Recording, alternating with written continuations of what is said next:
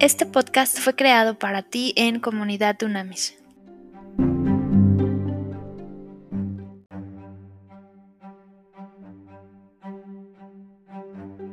Trascendente y poderoso día, líderes de verdad. Vamos a seguir con este hombre Nehemías, que a mí me parece un crack. O sea, Nehemías me parece de verdad un crack en toda la extensión de la palabra.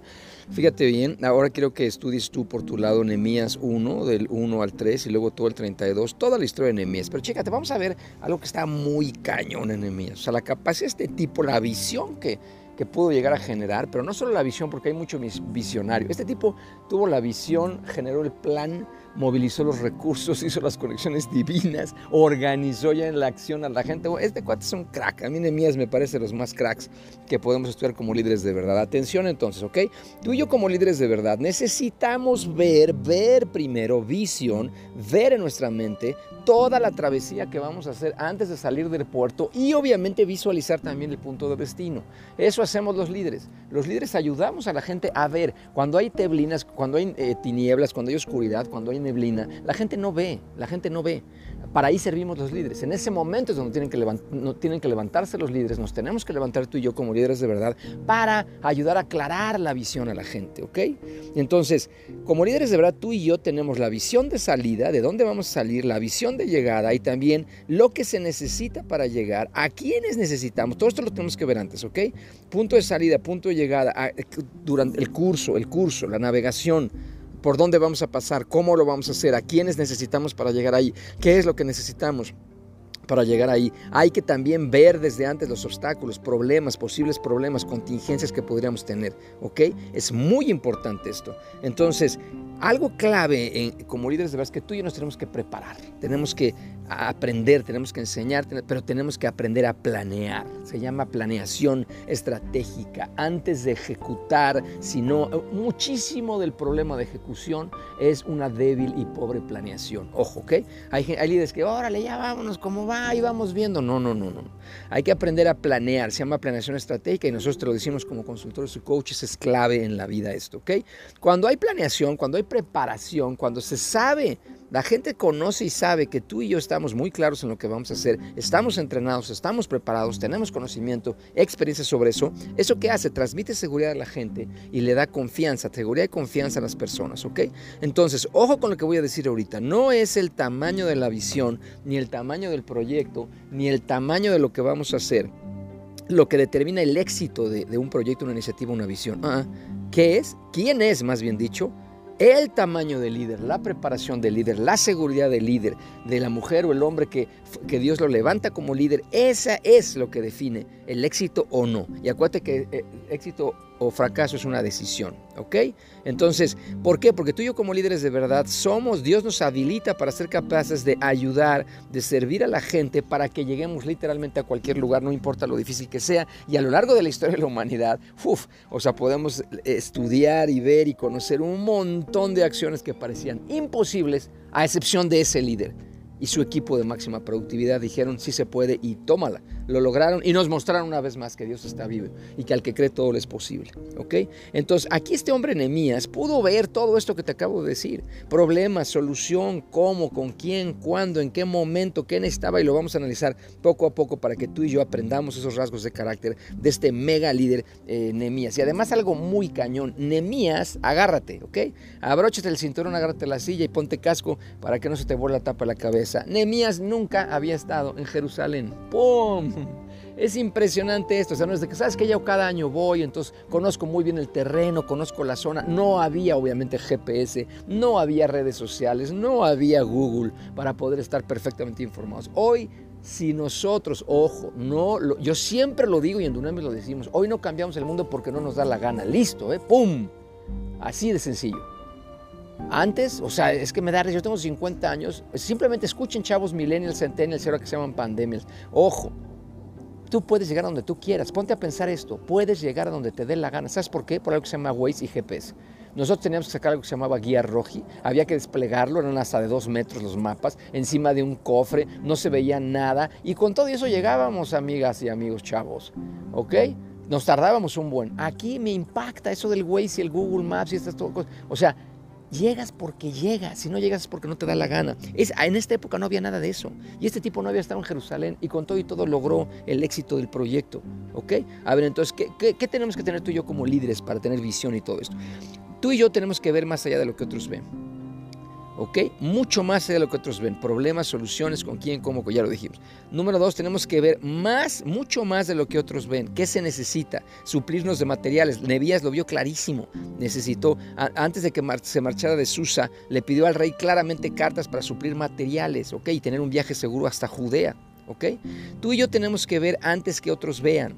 Ok, los pueblos vecinos de Jerusalén obviamente no querían que los judíos reconstruyeran su muro, era evidente. Entonces este hombre Nehemías planeó perfectamente, hizo planeación estratégica previa para poder defender la ciudad, trabajar al mismo tiempo. Me fascina esa imagen, yo la tengo grabada en mi corazón, esa imagen de que en un lado tenían la, espada para defender por si alguien llegaba a las, familias. Ve qué caño, nada más organización familias, que me parece lo más hermoso. De un lado tenían la espada y del otro lado el ladrillo. O sea, está cañón, está muy cañón eso. Además de liderazgo para inspirar eso. Cualquier equipo hubiera dicho, no, no, no, no, espérate, Nemías. O sea, o, defendemos el muro o, lo construimos. Las dos, papacito. ¡Pum! ¿Ok? De un lado la espada y del otro lado el ladrillo. Después, muy importante, o sea, está muy cañón que los judíos, el equipo de máxima productividad que armó Nemías, la visión de Nemías, tardaron 52 días para reedificar el muro de la ciudad que estuvo en ruinas por más de 120 años. Entiéndeme, este símbolo es brutal. Y ahorita me acaba de hablar muy cañón el Espíritu de Dios. O sea, 120 años destruido ese muro y en solo 52 días, un poquito más de un mes, o sea, casi dos meses, este mega líder y este mega equipo de máxima productividad y esta mega estructura de plataforma que organizaron resolvieron un problema que llevaba 120 años que todo el mundo pasaba por ahí y decían, no, es que es que es Nemías, no amigo, ¿sabes qué? Ahorita lo vamos a ver, hizo su problema personal a montones de kilómetros de distancia, ya lo vimos ayer, hay que personalizar los problemas del pueblo de México. Entonces, Ahora, obviamente, obviamente, era parte seguro del llamado, propósito y visión de Nehemías, sin duda, sin duda, y por eso tuvo esa capacidad. Pero lo que me impacta es la indiferencia. 120 años y nadie movió un dedo, y cuando este tipo decidió desde miles de kilómetros de distancia, llegó y dijo, lo vamos a resolver, organizó al pueblo de fuera, de fuera, un tipo de fuera. Y en, en 52 días resolvió un problema de 120 años. O sea, no hay, no hay obstáculo ni pretexto para el poder de Dios a través de nosotros para transformarnos. ¿Ok? A ver, entonces vamos a ver eh, puntos muy importantes. Nehemías identificó el problema sabiamente. O sea, el muro seguía en ruinas y el nombre de Dios estaba siendo objeto de burla. Y Nehemías, ¿qué hizo? Se puso a llorar, se quebró, se quebrantó. ¿Ok? Haz una oración peligrosísima que es que Dios, que las cosas que quebrantan tu corazón también quebranten el mío. Y no te la vas a acabar, vas a ver la maravilla de oración. Pero ten cuidado porque es una oración muy poderosa, ¿ok? Entonces, el problema del pueblo se convirtió en el problema de Nehemías y en su carga personal, aún él estando súper cómodo. Nehemías, ¿qué fue lo primero que hizo? Salió de su zona de confort mentalmente. Él estaba feliz en la corte del rey Artajerjes, en Persia, feliz. ¿ok? Bueno, no sé si estaba feliz, no, pero estaba muy cómodo. Y aquí dijo, no, este es mi problema y yo voy a ir allá, incluso jugándose la vida. Número dos, ¿qué hizo Nehemías? Pasó tiempo orando. Nemías dice de inmediato se arrodilló a orar. Qué bárbaro, qué ejemplo. Confiesa sus pecados personales en Nemías, seguramente de indiferencia, no sé. Y además se convierte en un intercesor, en un gran intercesor, porque intercede pidiendo perdón por el pueblo. Esto hace falta hoy, mujeres y hombres en México. Esto hace falta. Pedir perdón por nosotros e interceder pidiendo perdón por los pecados de México. Y vas a ver cómo Dios nos va a levantar. Luego le pidió a Dios que pudiera encontrar favor delante de él. Chécate, ¿ok?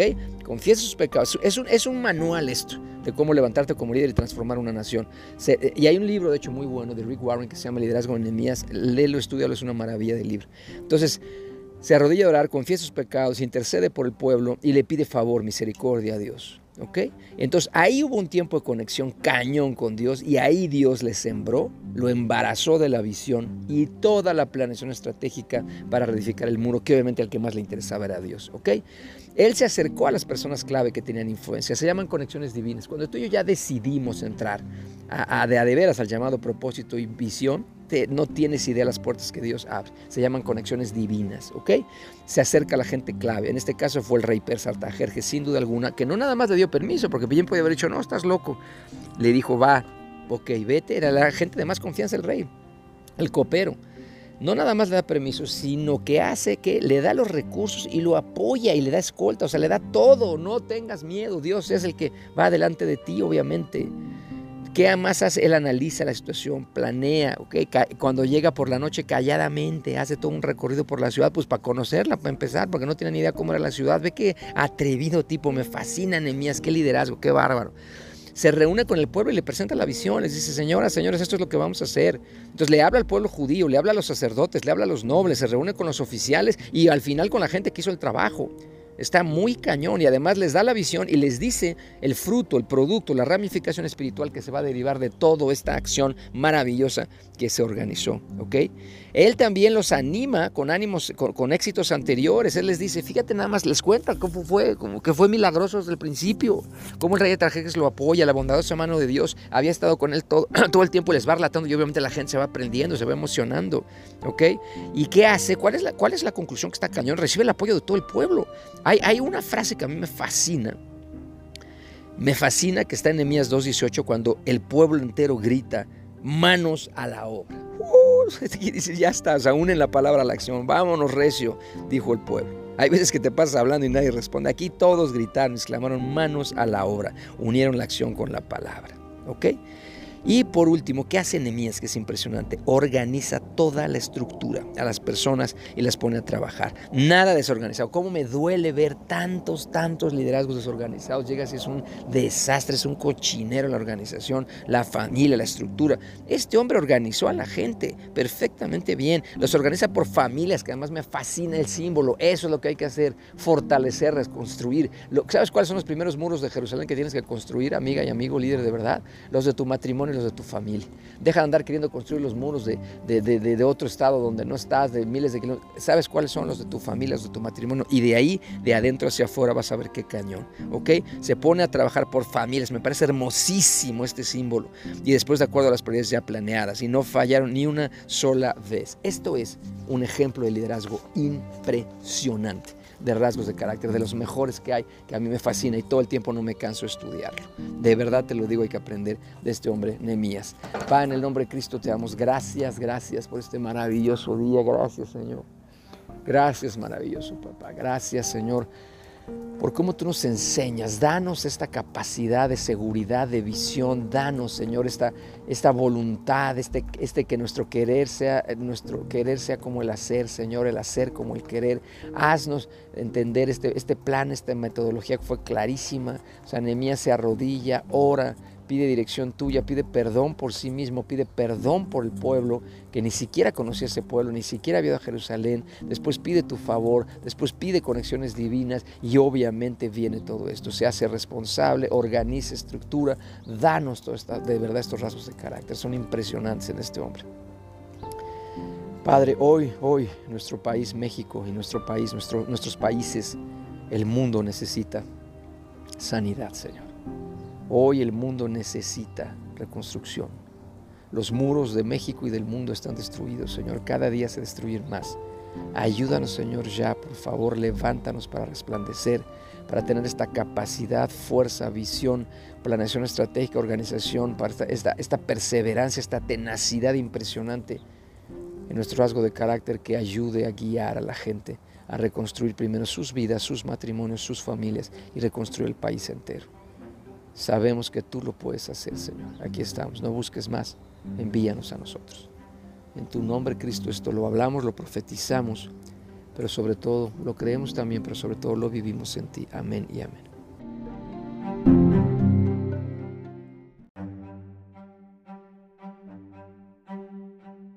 Haz contacto en comunidadunamis.com.